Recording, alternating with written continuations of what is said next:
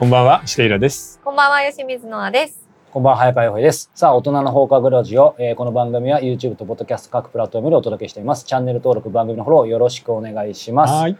さあ、今日はいつもとなんか違いますよね。そうですね。緊張しちゃうここはいつもの某みなとみらいスタジオではなくですね、はいえー今日はですね、えー横浜の、えー伊勢崎町そといえば、う。はい。はい、有林堂さん、そう。ね、もう老舗で、僕あの実は35年ぐらい前かな、横浜に住んでたんですけど、その頃もよく来てました。なんかね、気持ちいいんだよね。いいですよね。広々していて、うんで特に入ってすぐの中2階のうんあの文庫や新書があるところがねなんか気持ちがいいのよ。天井も高いし、そうなんですよ。うん。そう。なので、いやまー懐かしいです、あ、今回ですね、この場所をお借りしてお届けするんですが、はい。えー次回ですね。そうですね。いきなり次回の宣伝になってしまいますけども、えーうん。夏ということでね、うん。えー3000ブックチャレンジを久しぶりに、えーこの有林堂さんをお借りしてですね、はい。えー僕らその場で本を選んで、そう。えーただね本が結構値上がりしてるんで3000円以下に収まった人は誰もいませんでした、はい。いきなり言っちゃいました。ちょっとオーバーします。が、その辺のご容赦いただきつつ、そそのね、あの、はい様子は次回楽しみにしていただければと思いますが、はい。さあ、今日のテーマに入る前にですが、えー直木賞。ああそうだね、発表になりましたが、うん。おめでとうございます。僕らが。おめでとうございますっていうのもそうですけど、うん、あのね当正直てましたね。言ってねはい。一本、えー単独辞書の時当てるのは、はい。まあ簡単なのであれだけど、はい。今回みたいにうん。2作同時でちゃんと両方当たるっていうのはうん。自分でも嬉しい。ということでね、垣根涼介さんの極楽征夷大将軍と、うん永井紗耶子さんのの、えー、小小引町か。そう、小引町。はいえー小引町の仇討ちが2作同時受賞でしたね。おめでとうございます。ございます。さあ、えーうんこのですね、えー今回受賞した、えー、垣根涼介さん極楽征夷大将軍のインタビュー、実はですね、えーちょうどこのタイミングで、えー僕の方でさせてもらっていたので、8月の8日にこちらの大人の放課後ラジオの著者の声でも配信しますので、そちらもぜひお楽しみにしていただけたらと思います。そう、うんなので垣根さん、そうでもさ、はい山田君引き強いよね。あそうですの今回実は事前にインタビュー決まってたんだもんね。そうなんです、垣根さんに。えそれがちゃんと賞を取るという。そう。なのでまあすごくありがたいんですけどね、まあ本当にユニークな方だったのでその創造性の、えー源にも迫ってますのでぜひインタビューを楽しみに。このコメントがいまいちでしたけど、はい、楽しみにしてください。すいません柿根さん。あのインタビュー配信しますので。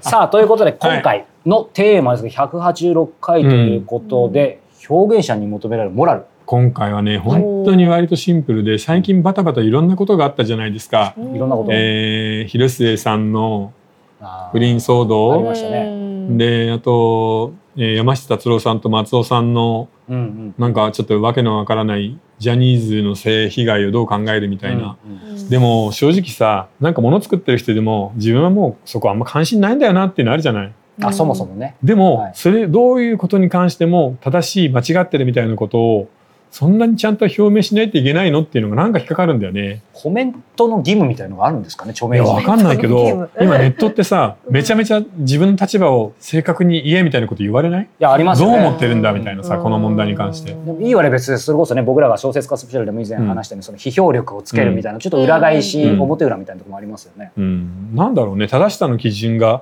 猛烈にこうこれじゃないとダメだっていうのをこう押し付けられる感じもあるし、うん自分でどうしたらいいのかが分かんないし正直関心のないこともたくさんあるよね。あります。てかほとんどどどうでもいいみたいなところも正直ありますようね。んそうねだからまあ広瀬さんさんのことに関してもねリュージェルに関してもね続きましたね。なんか、うん続いたね本当ですよね。な何なんだろうねあのと不倫をした途端にその子供がかわいそうってうん外から子供がかわいそうってわーって叫び出すあの感じがなんか不気味なんだよな、うんうんリュージェルの時もそれが多かったもんね、うんうんうんうんうん多かったですね。なんかあります？そういうの。こう芸能人とかそのうん自分が会ったことのない人に対して怒りとか憎しみみたいのが湧いてくる瞬間って日常的に。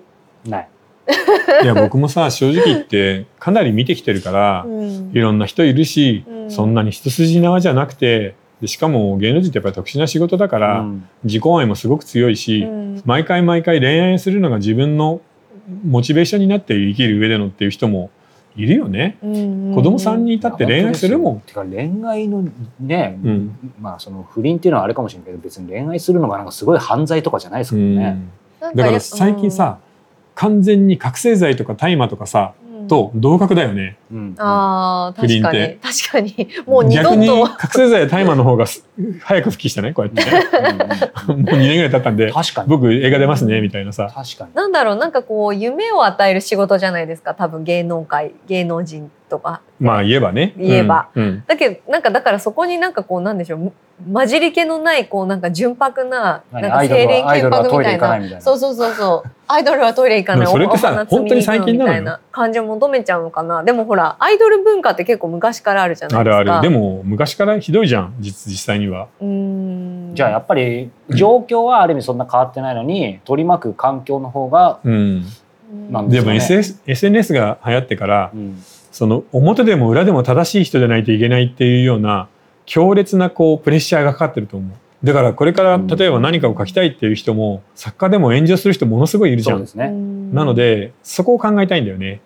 要するに自分のモラルあるいは正しさをどのぐらいまで表現するかあるいはどのぐらいまで距離を置くかみたいなことはこれから何かものを作る人に本当に必要だと思うんで。あでもなんかどどうなんでしょうね。そのうん。今、取り巻くあの昔も今もその芸能人アイドルなり、まあ、いろんな問題あったと、で多分それに対して文句言う人もいたと思うんですけど、昔は当然今おっしゃったように SNS とかがなかったから、そういう名もなき人たちの声がうん。あんまり出ることはなかったけど、今は SNS だからでもそその声も実は絶対数としてはそんないないかもしれないけど、まあ、ヤフコメもそうですけど、うん。それがすごい拡大して大きくなっちゃうっていうのはないんですかね。あるね。でそれをもちろんこう、うん。今回ねあの、まあ、リュリューチェルさんとかもそうですけどやっぱりそれをみんな芸能人という個人一人の人間だからそれをやっぱりうん。受け止める側としては、ななんていうの、ま、守りきれない守りきれないしうん。一対多だから辛いよね。うん、だから韓国でいう指殺人。まあリューチェルの件なんかはそうなんじゃない？うん。で僕これはなんか一つさ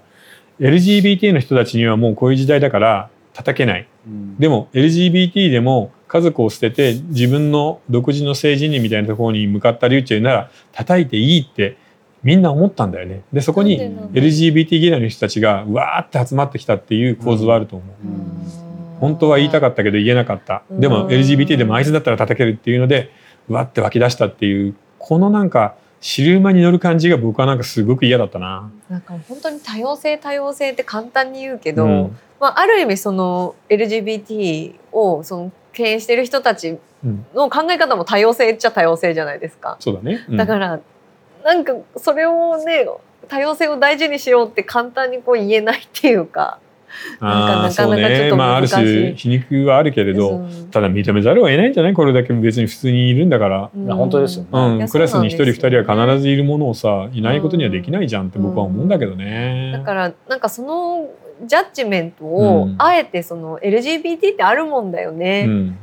いいじゃん別にそれでっていうのをあえてその社会とかその政治、うん。日本の政治が LGBT ありますよっていう必要があったのかどうかっていうことだからあんなさ骨抜きの法案だったらもう作んなくてもいい。その G7 の顔を立てるために無理やり作るなんか薄っぺらな法律になっちゃったなっていうのがね、うん。LGBT の法案じゃなくてそれを告知する法案みたいな話でしょ、そうですよね。ちょっとしんどいよね。うん。でもう一つ、まあ、今文春のトップネタになっていうるん。山下達郎さんと松尾清さん問題っていうねあこれがね複雑なのよ。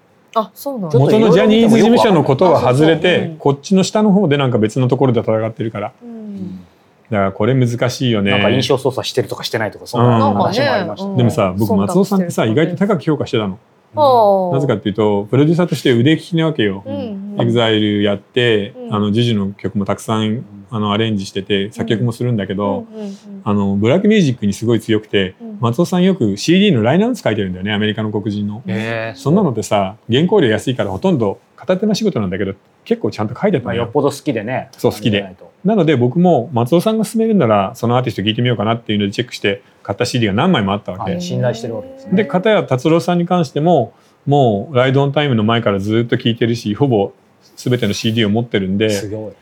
やっぱり好きだなってなってた2人がこんな風に揉めちゃったんでそれがなんか衝撃だったんだよね。残念ですね。そう。ね。しかも事務所に誘ったのは達郎さんじゃない、うん。で自分の事務所に入れてで契約してでお互いにいろんな人のプロデュースをしていたわけだから、それがなんかジャニーズに対する態度だけでここまで揉めるのかっていう。でしかもはっきり言って山下達郎さんの方達郎の方は別にあれじゃないそのジャニーズと一緒に性加害のサークルに入ってたわけでは全くないじゃない。はいですねで出入りの業者として何曲か作曲した10曲ちょいぐらいなんだけど、それであそこまで責められちゃうのか。だけどこれ一般企業だったら簡単なんだよね。トヨタのえー部品会社にいるでそこで働いてる課長さんとかが、まあ、トヨタで何か不祥事があった時にそれをツイッターで書いたりさラジオに出て「トヨタでこんな問題がありますみんなこれは許されません」みたいなことを書いたら普通の会社だったら処分じゃん絶対。うんうんでもうやめなさいよって言った時にさらにやったら解雇になるじゃん。ううんんだから一般社会ではもそう普通なんだよね。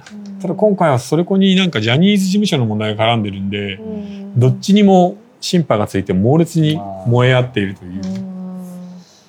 か問題がね広がりすぎちゃってますよね、なんかね。そうですね、うん。なのでまあ今回ねその広末さん山下達郎さん、まあ、うん。リューチェルさうん。んのがちょっとね続けざまにあって、まあ、今その話もありましたけど、まあ、今日のおおとらじとしてはまあそういういろんな話しつつただ最初にイラさんが冒頭でおっしゃったようにその表現者に求められるモラルっていうところでね一つそうだね。小説家スペシャルのまあ番外編で言うとちょっとあれかもしれないですけど、ね、僕ら作る側としてもいろいろ考えなきゃいけないですよね。でもなんかさもう悪人になってもよくない？うん今、うん。いい人でいないといけない縛りが感じすぎる女優さんでも。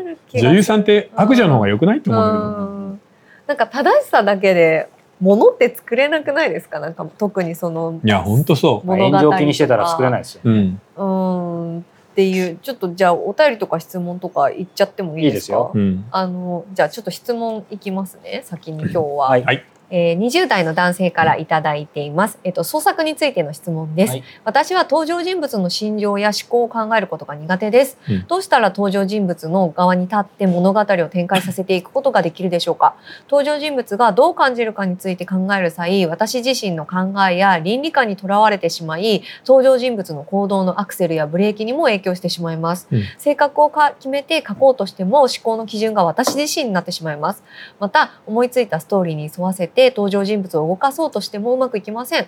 作品や登場人物自体の構築の甘さもあるかもしれませんが突破口がありません。何かいい方法はありませんでしょうか？ああこれね逆なんだよ。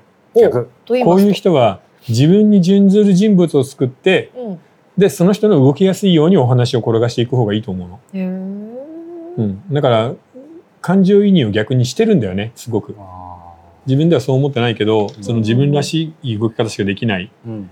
だから例えばセクハラの話とかパワハラの話をしたいんだ書きたいんだけどいやなんか書けないなっていうのはもう自分にそういうパワハラ対策がないからなんで、うん。そういう場合はパワハラをしない人を主人公にしてで逆に受けるとかっていうそういう迫害を受けるような逆に被害者の方に変えていけばいいんだと思う、あー。うん、だからここはね難しいのでとりあえず最初のうちは自分がちゃんと感情移入ができて、うん。自分が納得して動かせる人物を作った方がいいと思う、うん。それを主人公に据えれば書けるのでうーん。なるほどですね。一発回答でしたね。そうですね、うん。なんかそのキャラクターを作るときにうん。やっぱりそのいろんなこう、まあ、結構大人じでも来るのがその悪いい悪役が書けないっていうことにすごく悩んでいらっしゃる方結構いるじゃないですか。なんかやっぱあの自分の悪の部分を見つめ直すみたいな、なんかそういうのって必要だったりするんですか？それとももう全く、うん僕もちろんそのやり方もある。だからね、完全に外部に作る例えばヒトラーみたいな人って自分の内部を見つめ直しても作れないじゃん。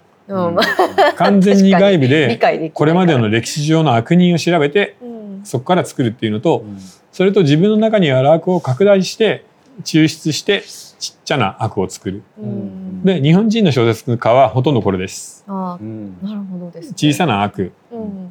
なんとなく理解できる可愛い悪を作る。うん。でこのものすごく怖い悪を作るっていうのは日本人は基本的に苦手なので、うんまあ、それはできたらいいけどまあどっちでもいいよって感じかな。なんで苦手なんでしょう。なんかそういう国民性なんですか？ね。うん国民性あの日本人ってどこかしらさその悪も分かるし自分たちの仲間だなと思ってるの。悪も仲間だと思ってる。そううんこれが例えば東欧とかロシアに住んでいてある日突然馬に乗ったうんモンゴルの騎馬軍団が攻めてきてあー気が付いたら村人が全員殺されていた 皮剥がれてた。そうっていうようなパターンだと理解不能の凶悪ものすごく恐ろしい悪が来るっていうこと書けるじゃん。そうですね。ロシアは基本的にその恐怖感は今も持ってるわけ。う。うんんいつ自分の国が潰されるかわからないみたいな。うんうんそういう人たちが作る悪はドストエフスキーの悪強烈だよね。違いますね。日本人の悪ってそんな怖いのはいないので。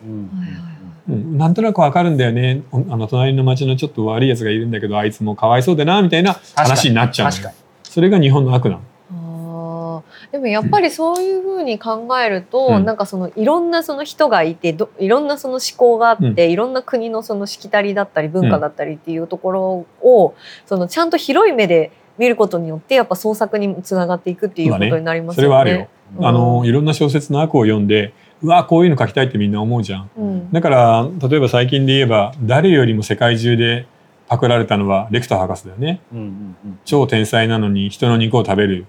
で時々あの肝臓とかをお客にソテーして食べさせるっていう。で人間の肝臓の赤ワインソースがけとかだからさ。やだ。めっちゃ面白いよね。なのでそういう強烈な悪が作れたらうんそれは一つの才能なんでただ日本人ではなかなか難しいよとは僕は思う。うーんはいなるほど。うんはい。じゃあお便りもお願いいですか、いします続けて、えっと50代の女性からいただいています。はい。えっといつも楽しいお話ありがとうございます。2ヶ月ほど前オトラジに出会い即登録。今は暇さえあれば過去回の視聴と読書という毎日です。うん私はいわゆる毒親の、えー家庭で育ち逃れるように結婚しました。うん夫はアル中 DV でした。息子が高3の時お母さんもいいんじゃないという言葉に押され離婚うん息子は東京の大学へ進学しており、あ進学が決まっており経済的な問題を考えて実家に戻りました、うん。1年後父が急性、うん。えー更年期と戦いながら働き母との暮らしは大変でした、うん。その母も1年半ほど前に高いやっと自由になれたのかなというのが正直な気持ちです。でも何も見つからないのです。今更こんな年になってお恥ずかしい限りですが、好きなことも楽しいこともやりたかったはずのことも何もかも分かりません。私自身の中に長い間時間をかけてできた塊のようなもの。乾いて黒くて硬いもの。目の前の大きな壁はなくなったはずなのに前に一歩踏み出せない思考癖完全に経験不足の幼稚で危ないおばさんです、なるほど。そんな時大人人に出会いイラさんの勉強になるお話を聞かせていただきもう一度感性を取り戻すことができるかもしれないと思い立ちました。子供の頃から本が好きでいつも何冊か読んでいました、えー決して多読ではありませんがふと立ち寄った書店で目があった本を2冊買い求め寝る前の少しの時間読書します。イラさんのお話で読書熱に火がつきまた本を読むことで自分を取り戻すことができるような気がしました。ああなるほどね。これまでは活字をだけの読み方だったのかもしれません、文章を読むことで刺激を受け少しでも世界を広げて廊下に抗いたいと思います、ということです。なるほどね。なんかさ、でもこういう人なんじゃない？うん。人生って。うん乾いて黒くて固まってしまっているものがあるっていうけど残りの人生でそれをどちょっとずつ溶かしいていですね。自分なりになんかのんびり人生を楽しめるようになったらそれって最高のエンディングだと思うんだそう。ですね。うん、そんなにねなんかみんなないよ自分のテーマが見つかって、うん50代60代でバリバリ仕事をしてるなんて人はそんないないっす。うんみんなこれからどうしようかななんとなくもう力もないし、なんかこれから新しいことやるのしんどいよなってみんな思ってるんで、うん普通なのうんうんだからあんまり自分を責めなくていいですからね、うん。頑張ってるじゃん。そうですね。DV の旦那とよく離婚したしさ大変だったと思うよ、うん。で子供だって大学生にちゃんと育てたんでしょ、うん。だったらあとはもう自分の人生で好きな本を読んで時々旅行してでその心の中に固まった黒いものをうん。ちょっとずつ溶かしていくのを残りの人生の20年とか30年のテーマにしたらいいんじゃないかな。うん。でまっさらになって死ねたら最高の人生だと僕は逆に思うけどね。いいですね。全然立派な人じゃなくていいと思う。ね。そうやって黒黒くて固まってるもんがないと逆に溶かせないですからね。うん。解き放てないから。うんうんでもみんなうつろだし空っぽなんだと思うよ。だから人のことをこんな叩くんだよね。いや自分が空っっぽの人ほどこれが正しいっていうことを信じ込むと猛烈な正しい人になるじゃない。うん。で僕はこうやって何か黒いものを抱えて迷っている人の方がうん。正しいだけで平然と人を攻撃できる人よりうん。1,000倍100倍立派だと思うけどね。はい。ありがとうございます。さあということで、えーこの後この表現者に求めるモラルということで、まあねあの僕らなんか考えてることとかね、まあ、うん。経験談とかもね、はい。えーはい。話しながらいろいろと展開できればと思います、はい。本編の方は4通りご視聴いただけます、えー YouTube メンバーシップニコニコ動画 Apple Podcast ササブスクリプションえー audiobook.jp、えーいずれかの方でご視聴ください、はい。詳しくは概要欄からご覧ください。それでは本編はい